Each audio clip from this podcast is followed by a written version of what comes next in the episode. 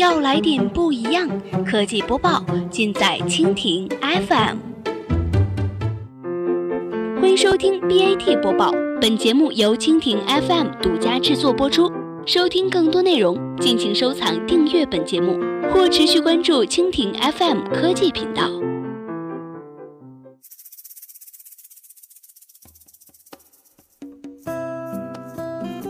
大家好，欢迎收听今天的 BAT 播报。今天呢，我们来关注一下投资快手内测 QRM 复活微视，腾讯是要回归短视频吗？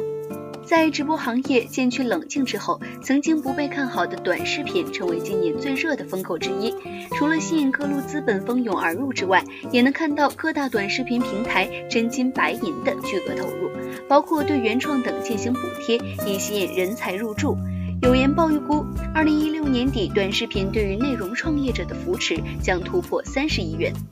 短视频补贴风潮目前来看仅仅是一个开始，还没有达到行业竞争的高潮，其中变现是一个大问题。各平台目前还处于争抢地盘的阶段，前期先占领市场，但是从整体行业发展来看，未来盈利是必然的。有业内人士表示，平台为了短期变现、快速的获利，从而导致短视频低俗化的现象泛滥，某些内容甚至已经触及了法律底线。目前，相关部门已经开始进行有效的监管，有的平台也对内容把控采取了行动。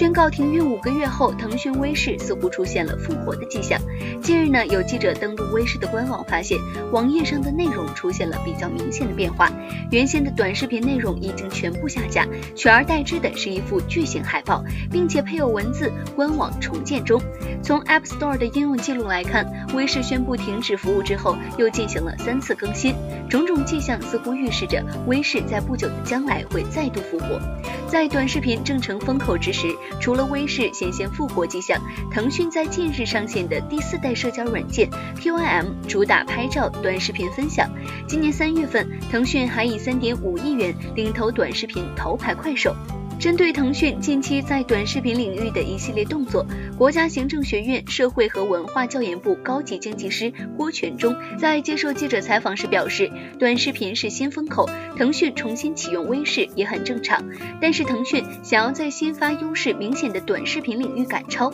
难度不小。自今年四月份宣告停止运营以后，腾讯开发的短视频应用似乎并没有正式的退出舞台。微视宣布停止服务之后，又曾经在今年五月份、六月份、八月份有过三次更新。最近一次更新出现在八月十八号，其中五月份更新版本新增十秒原创大片录制、音乐秀 MV 录制、对口型录制等功能，而八月份的版本更新中更换了粉色的圆形 logo，改成了黑绿主调的方形。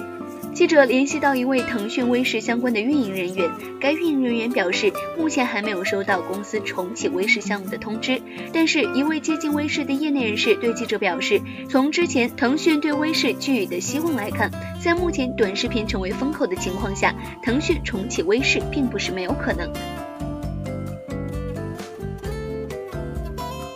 好了，以上就是我们今天节目的全部内容，感谢您的收听。如果你喜欢我们的节目，可以点击屏幕上方的星星来收藏我们的节目。明天同一时间，我们不见不散。